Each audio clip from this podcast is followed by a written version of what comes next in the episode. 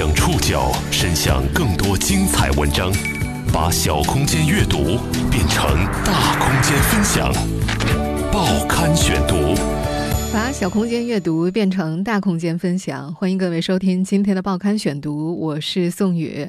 今天为大家选读的文章摘自《中国青年报》。多个国家公布的数据显示，新冠疫情期间家暴受害者。大大增加，持续增长的家暴案情成了全球热门话题。在我国，反家庭暴力法规定，法院可发布人身安全保护令，保护家庭暴力受害人。疫情条件下，这条保护令能保护家暴受害人吗？该怎么帮助家暴受害者？反家暴工作需要哪些方面的努力？报刊选读今天为您讲述：遭遇家暴。你知道该怎么办吗？新冠疫情令全球众多家庭关上了大门，可屋内另一场灾祸却在悄悄蔓延。在黎巴嫩和马来西亚，疫情期间遭受家庭暴力女性的求助电话比去年同期增加了一倍。澳大利亚一家搜索引擎公司表示，检索遭遇家暴如何求助的妇女数量正在激增。世界卫生组织欧洲分会在五月七号表示，疫情封锁期间，欧洲的家庭暴力热线电话呼叫量增加了百分之六十。更早前的四月五号，联合国秘书长古特雷斯特意发表声明，他表示，封锁和隔离引发了恐惧和压力，几乎所有国家都急需关注持续增长的家暴案情。在一些国家，伴随着封闭隔离措施的落实，家暴求助。还呈现了先增长后下降的曲线，这令很多社工开始担忧受害者是否正在丧失求救的自由。美国西雅图的一条家暴求助热线，白天的接线数下降了百分之三十四，深夜来电却增长了百分之十三。一家意大利家暴援助机构的报告说，许多女性来电之后竭力压低声音，生怕被隔壁的伴侣听到。类似的情况也在国内发生着。根据媒体报道，湖北监利县派出所在今年二月份收到了一百六十二起家庭暴力相关报警，去年同期仅为四十七起。湖北潜江市今年二月的家暴报警八十三起，是去年同期的两倍。北京原众性别发展中心创办人李莹也表示，他在疫情期间所收到的有关家暴的求助增加了大约百分之二十左右。尽管目前全国各地已经陆续复工复产。但疫情后续所引发的失业、收入降低等问题，也给家庭带来了压力，这都是家暴的潜在诱因。而家庭矛盾发生之后，原本可能介入的亲友、公权力部门等第三方角色，也难免会受到疫情影响。全国妇联二零一一年的统计显示，我国有百分之二十四点七的家庭存在家庭暴力。数据还显示。家暴受害人平均遭受三十五次家暴之后才会选择报警。二零一六年三月，《反家庭暴力法》出台，法院可发布人身安全保护令这一民事强制措施，保护家庭暴力受害人。四年来，人身安全保护令在保护家暴受害者权益方面起到了一定的效果，但是尚未结束的新冠疫情给这道保护令。带来了新的考验。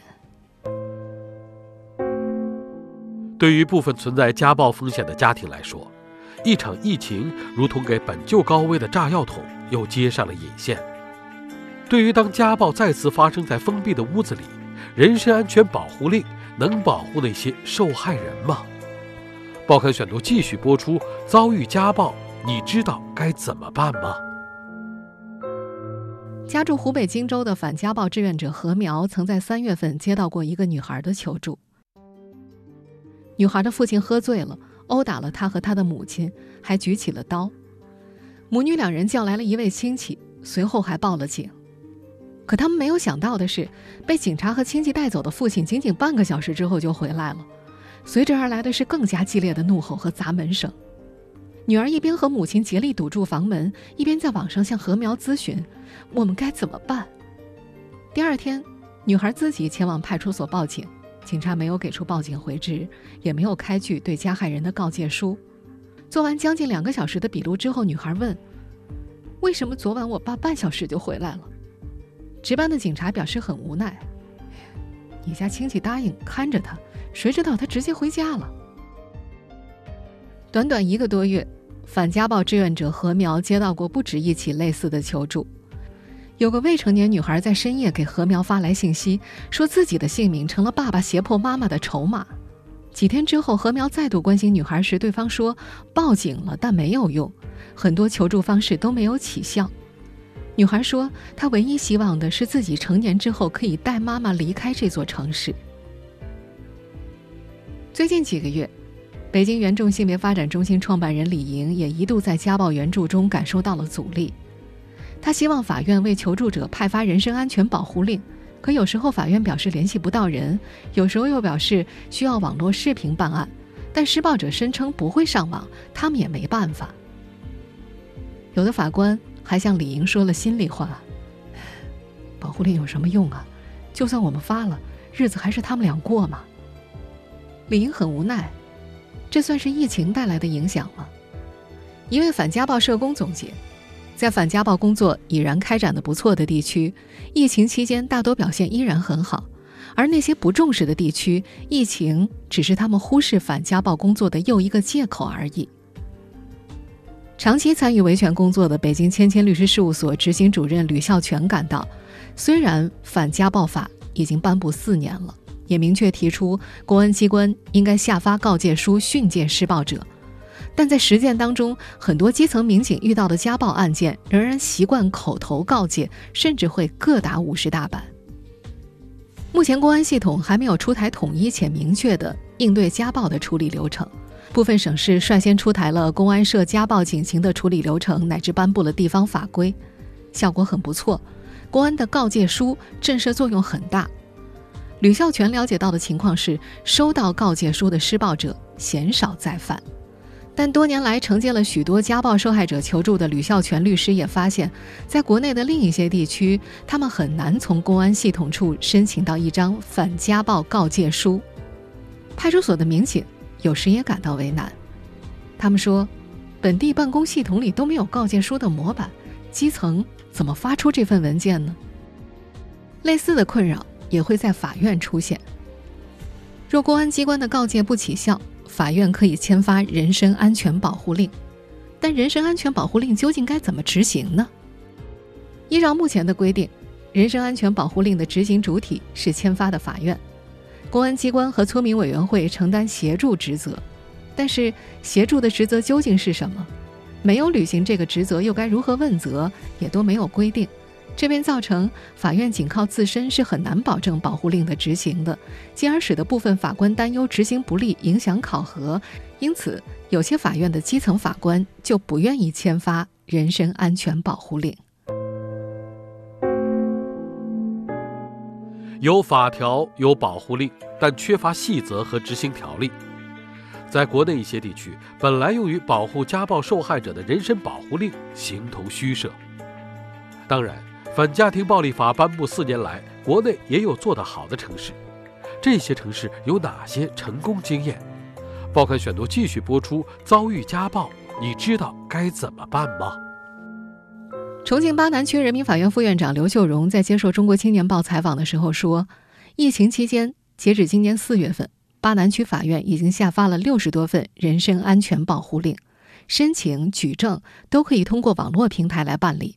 法院受理申请之后，承办法官会在一个工作日之内查阅完证据，并不受疫情的影响。早在二零一九年上半年，刘秀荣在区内派出所走访，他和基层民警聊天，发现民警们最头疼的就是家事纠纷。有人说，百分之三十出警的原因都是因为家庭纠纷。还有指导员说呀，自己辖区内的某家人一年报了四次警，每次处理至少半天。刘秀荣不解。不是有反家暴告诫书吗？没有力度吗？民警们为难的表示，实际操作并不简单。当地虽然有相关制度，但告诫书的发放权限目前并不在基层派出所。完成细致的取证工作，在上报分局，不仅警力跟不上，有时候调查完毕，家庭情况又时常发生了变化，受害人自己觉得没事儿了，不需要告诫书了。刘秀荣发现。法院和公安以及妇联在反家暴工作上可以互补，前者方便签发人身安全保护令文件，但受害者遭遇家暴之后，往往不会第一时间向法院求助，忍无可忍提出离婚的时候，受害者已经饱受摧残了，施暴者也已经变得很难被矫正，而公安妇联在一线则接触着大量的案情。联盟随即在重庆巴南区成立了。通过法院网络平台申请人身保护令的方法普及给了基层民警和妇联干部。假设一位民警接到家暴警情，出警的时候便可以询问受害者是否需要申请法院人身保护令。倘若需要的话，当地民警会手把手地教受害人用智能手机操作。与此同时，作为法院判断案情的关键，民警会把自己手中的报警回执、案情记录拍照发给法院。一旦资料齐全，值班法官平均用二十分钟就可以完成审核、签发保护令。当时双方都在民警面前，即使再有细节需要核实，也可以由民警代法院当场问询。刘学荣解释说，他们在签发人身保护令之后，派出所民警当场送达和施暴者谈话，法院也会致电告诉当事人人身保护令的法律效力，妇联等单位会定期回访。在重庆巴南区。人身保护令下发之后，暴力终止率达到百分之九十多。去年，整个巴南区一共下发了一百六十份人身安全保护令。提到家暴，舆论场里流传着一句话：“家暴只有零次和无数次。”很多人觉得，遭遇家暴之后最直接的解决办法就是离婚，但现实往往没有那么简单。一些一线审判人员在处理涉及家暴的离婚官司的时候，往往会面临复杂的情况。徐州市贾汪区人民法院家事审判庭庭长王道强就记得这么个案例：一对有三个孩子的夫妻，因为家暴走上了法庭，妻子是受害者，但这位妻子没有任何经济能力，判决了离婚，孩子的抚养权如何归属，生活又该怎么办？女人自己告诉审判员，感情真的还在，但丈夫酒后打人太疯狂，怕被打死。面对类似的复杂情况，徐州市贾汪区家事审判庭的办法是发出人身安全保护令。至今，该庭已经发出了近一百七十份。法官会和当事双方严肃告知人身保护令的法律效力和违反之后的后果。王道强发现，早期进行这类强制性干预，有些家暴行为会就此终结。然而，这位庭长也承认，在这一百七十多份保护令背后，最终有三分之二的家庭还是走向了解体。其中一对夫妻在人身保护令下维持了四个月的和平，之后的一个深夜，男人再度挥起了拳头，女人果断报警。因为违反人身保护令，男人被警方直接拘留。王道强在接到女方电话之后，带着法警直奔派出所询问男方愿意离婚吗？铁栏里的男人遭受了惩戒，十分羞愧，因此不再提出孩子的抚养权和财产的归属商谈，也十分顺利。在这位基层法官看来，人身保护令是当下能够付诸实践的一种保护。每个遭遇家暴却依然艰难维系的家庭有各自的难处，这让救助帮扶家暴受害者的志愿者和社工们也常常陷入两难境地。该怎么帮助这些受害者？不同的救助团体有不同的看法。报刊选读继续播出：遭遇家暴，你知道该怎么办吗？早在2019年，有多位长期关注反家暴的学者在接受半月谈采访时总结，当下反家暴工作有三大难题待解决：第一，受害者调查取证难；第二，施暴者惩治震慑难；第三。预防矫治难。一位社工在接受《中国青年报》采访时也坦言，在一线帮扶当中，受害人能否通过现有法律渠道获得救济，各地情况差异很大，挫败是常有的。电话就举在手里，能做的事却穷尽了，不少社工会被一种无力感包裹。北京红枫中心主任丁娟多年来试图给家暴受害者做心理上的辅导。他的原则是把所有的选择和相应的后果告诉受害人，但绝不替他做选择。他会告诉受害人，可以报警，有离婚的权利，但如果当事人不愿意离婚，那是否要考虑一下改变自己，尽可能减少和施暴者的冲突？但在长期救助家暴受害者的北京原众性别发展中心创办人李莹看来，不能指责受害者哪里哪里不对，不能各打五十大板。他觉得，如果单纯从家务事的角度去理解家暴，施暴者总能找到理由为自己开脱。他曾经救助过的一个施暴家庭，施暴者自称，他的妻子因为太唠叨，自己忍不住才打他的。那是否这个时候要劝女人改掉唠叨的毛病呢？在李莹看来，本质上。还是传统性别角色下，女性价值没有得到相应的认可。只有施暴者自己开始反思，才有可能改变两人间的关系。否则，即使让受害者改变，实现家庭和睦，也可能只是换一种形式的压迫而已。我们在前面提到的那位经常被无力感包裹的社工也说，绝大多数的家暴案例当中，施暴者的反思能力偏弱，有强烈改变诉求的，往往都是受害者。这位社工觉得，约束施暴者当下主要靠司法、公安等带有强制力的角色，社工只能够服务帮助那些有意愿改变的人。他说，在帮扶家暴受害者的过程当中，让受害者先去改变，乍听起来很不公平，却是当下的一种无奈现实。万飞是湖北监利县。蓝天下妇女儿童维权协会的创始人，他是一名退休民警。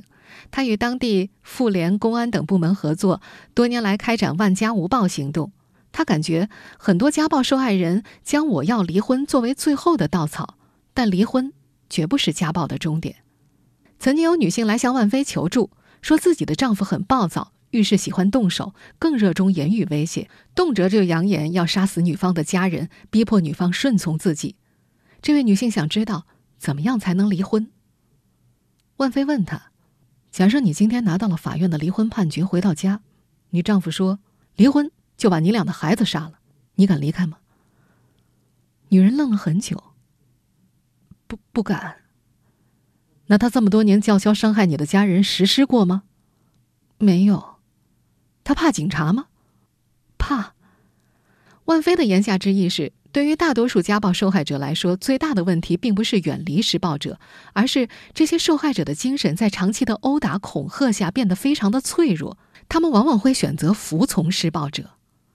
家暴施暴者不见得敢去伤害其他家人，诸多手段都是为了控制。所以，万飞觉得当务之急是让受害者重拾勇敢、独立的心态，这就需要专业的心理辅导。根据这位退休民警的经验。平均每百起家暴案件当中，大约有七起发生于已经离婚的家庭里。当事人虽然已经离婚了，但受害者却最终重返施暴者的身边。在万飞身边，不乏受害人在离婚之后主动再去对方家照顾孩子、过节，甚至洗衣做饭，然后再遭殴打的事例。两人在法律上分开了，精神上却没有独立。北京原众性别发展中心创办人李莹也说：“家暴往往不是直线型的，而是胡萝卜加大棒，通过暴力让受害者顺从，但是又时不时给受害者一点希望，本质都是为了实现控制。”李莹经手的援助案例当中，男人下狠手把女人打伤，转过头来道歉，张嘴就是亲爱的，十分甜腻；而在家暴案例当中，类似的情况屡见不鲜。在部分反家暴人士看来，反家暴的完整链条中少不了针对施暴者的教育，但我们现在对此还没有任何强制规定，也缺乏能深度介入家暴发生家庭的社会机构。在条件尚不完善的情况下，有些难题可以通过程序与执行的完善来解决。报刊选读继续播出：遭遇家暴，你知道该怎么办吗？在长期救助家暴受害者的李莹看来，一起家庭纠纷究竟应该判断为家暴还是互殴，这需要依靠法条的细化以及基层执法人员和司法人员的准确判断。打个比方，可能在某起家暴案件当中，男人的胸膛被女人抓得血肉模糊，女人仅仅脖子上有掐痕，但一些发达国家有详细的规范，扼颈是致命的高危行为。尽管受害人下意识的自卫，但本质上这属于单方面的施暴。李英坚信，公权力做得多一点，受害人的压力就会小一些。他以美国等国家实施的强制逮捕制度为例，一旦家暴受害人达到了一定的受伤程度，出警的警察便会把施暴人直接拘留，无论受害人是否同意。他表示，家暴受害人往往害怕施暴人，在这种权力控制关系之下，让受害人去做这个决定是增加他的压力，甚至可能会被报复。所以，需要公权力更加主动、旗帜鲜明地去支持受害者。湖北省监利县蓝天下妇女儿童维权协会创始人万飞总结：为了实现反家暴的目标，一定要推动多方共同努力。这些年，他一方面会在公安系统内对警察进行培训，他会告诉警察们，倘若不及时处理家暴警情，案情反复，不但牵扯更多的精力，更可能诱发伤人、自杀等恶性案件。而另一边，面对那些遭遇家暴、抱怨警方不尽责的受害人，他又会劝说：警方有责任处理，只是压力大，他们太忙了，所以不要怕，要更加坚决地向警方投诉，一直找，直到他们拒绝的时间成本比处理案情还高。目前，山东、湖北、湖南等省份已经出台了落实反家庭暴力法的地方性法规。江苏、浙江等地公安机关则联合多部门出台了家暴告诫制度实施办法。二零一九年十一月，最高法也公开表示，将适时出台反家暴法的司法解释。最高法还指出，要解决家庭暴力认定难、举证难、获得赔偿难、人身安全保护令申请难、争取抚养权难等问题，还需要加强与相关职能部门的协调配合，共同形成反家庭暴力的合力。身处基层的徐州市贾汪区人民法院家事审判庭庭长王道强有非常强烈的类似的感觉。他觉得，人身保护令签发了，但怎么保证执行呢？这最终还要靠基层派出所的监督以及妇联的定期回访，尤其在农村地区，可能还需要做一定程度的宣教。实现反家暴目标，需要多方共同努力。除了需要公权力机关强化执法程序之外，施暴者、受害人家属、亲朋乃至整个社会都有可努力的空间。报刊选读继续播出：遭遇家暴，你知道该怎么办吗？有一位社工曾经遇到一起性质极端恶劣的家暴事件，女人被丈夫怀疑出轨，后者一怒之下将其打成重伤，昏迷入院。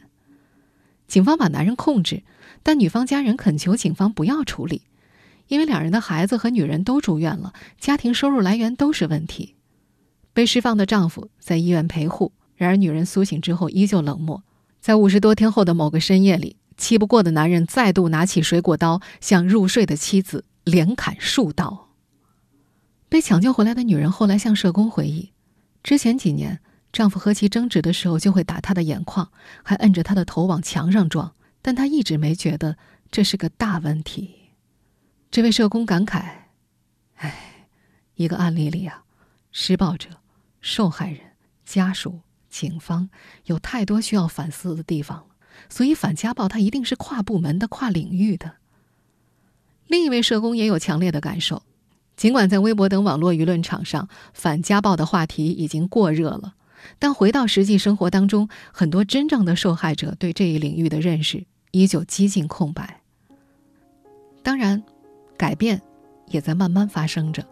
从2016年反家庭暴力法落地，全国法院系统每年颁发的人身安全保护令的数据逐步增加，从2016年的287份上升到2019年的2004份。人们已经渐渐开始意识到，家暴并不是简单的家务事。成为反家暴志愿者的普通人越来越多。家住湖北荆州的何苗就是今年才加入反家暴领域的。疫情期间，他和朋友们发现，身边一些邻居家开始频繁出现打骂声和哭声。在连续听了几天哭声之后，他的朋友终于鼓起勇气，把一封手写的信件塞到了邻居的门里。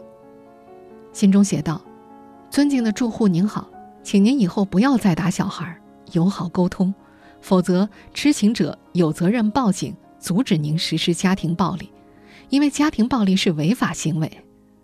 令人惊喜的是，自那以后，哭喊声真的消失了。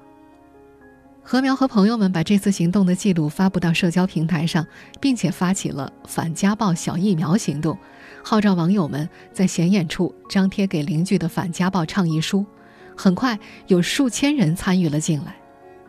有个女网友告诉何苗，她打印了十多张倡议书，想要张贴在小区的公告栏里。虽然戴着口罩，但她内心无比紧张，生怕被人看到被阻拦。这是他过去在网上关注反家暴话题、发表诸多言论时从未有过的感觉。但最终，海报贴了上去，他成了一名现实中的反家暴志愿者。